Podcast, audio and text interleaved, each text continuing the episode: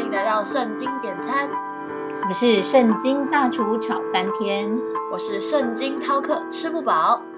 大厨挪亚在园中醉酒的故事，我看了半天，却始终没有搞懂，为什么挪亚的小儿子含只是看见了父亲醉酒赤身露体，然后就去告诉其他两个兄弟，挪亚就要咒诅他最小的儿子迦南。我想你的这个疑问也是很多人的疑问，那我们就来说说挪亚醉酒的故事吧。开始上菜喽，《创世纪》九章二十到二十七节。挪亚做起农夫来，栽了一个葡萄园。他喝了园中的酒，便醉了，在帐篷里赤着身子。迦南的父亲韩看见他的父亲赤身。就到外边告诉他的两个兄弟，于是闪和亚佛拿件衣服搭在肩上，倒退着进去，给他父亲盖上。他们背着脸，就看不见父亲的赤身。罗拉醒了酒，知道小儿子向他所做的事，就说迦南当受咒诅，必给他兄弟做奴仆的奴仆。又说耶和华闪的神是应当称颂的。愿迦南做闪的奴仆，愿神使亚福扩张，使他住在闪的帐篷里。又愿迦南做他的奴仆。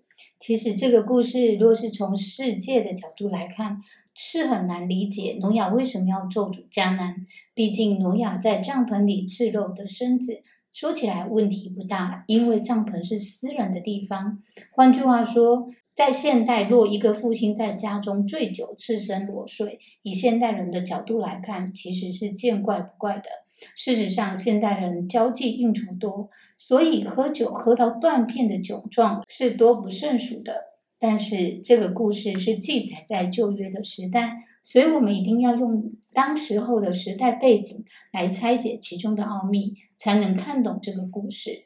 大厨，别卖关子了，快点告诉我啦！那你就仔细听哦。以旧约时代的背景来说，父亲就是神设立在家中的权柄；而以挪亚来说，他除了是一家的权柄之外，更是神设立在当时的地上元首。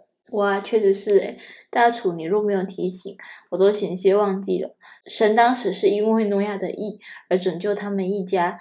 在神的计划中，诺亚是一家的元首，也是神所设立做当时地上元首的人。所以，他既然是当时地上元首，却发生醉酒赤身裸体的事情被传出，这确实是非同小可。我理解了。换作现在来说，若是一国的元首发生这样的事情，那当时的他身边的人，无论是谁，一定也会是优先去遮盖掩饰元首出窘的状况，而非还四处去曝光此事。没错，这个故事的重点在于，还看见父亲失态时。不仅没有马上为父亲遮盖其丑态，还出去告诉其他的弟兄父亲这样的丑事。这个行为算是背叛了父亲，也算是一种毁谤的行为。再来看看闪跟雅福，他们知情之后是不忍看见父亲的丑态，而是倒退着进去，而且还把搭在肩上的衣服盖在父亲的身上。大厨，我好惭愧哦！当初看到这个故事的时候，我其实也是跟韩一样，有一种看好戏的心态了，却忽略了神最看重的是顺服。这样看来，挪亚的失败，成为他三个儿子闪、亚福、韩的一个事业。三人行为的差别化，才显明出谁是顺服的，谁又是背叛的。难怪挪亚醒酒后，就预言韩的后裔当受咒诅，必给他的兄弟做奴仆的奴仆。我似乎懂了，神真正的心意是不顺服权柄的，反要一直服权柄，做奴役。相较于韩的后裔，主耶稣是闪的后裔而生，而雅福则是传扬基督的。今日世上传福音的都是雅福的后裔，而韩的后裔则是世世代代的做奴仆，服在权柄底下。我真相信神是不偏待人的，顺服的得祝福，背叛的则受咒诅。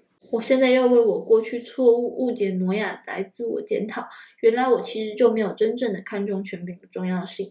愿神帮助我明白，而且凡事都能够有从那而来的智慧来看待这件事情，以辨别对错。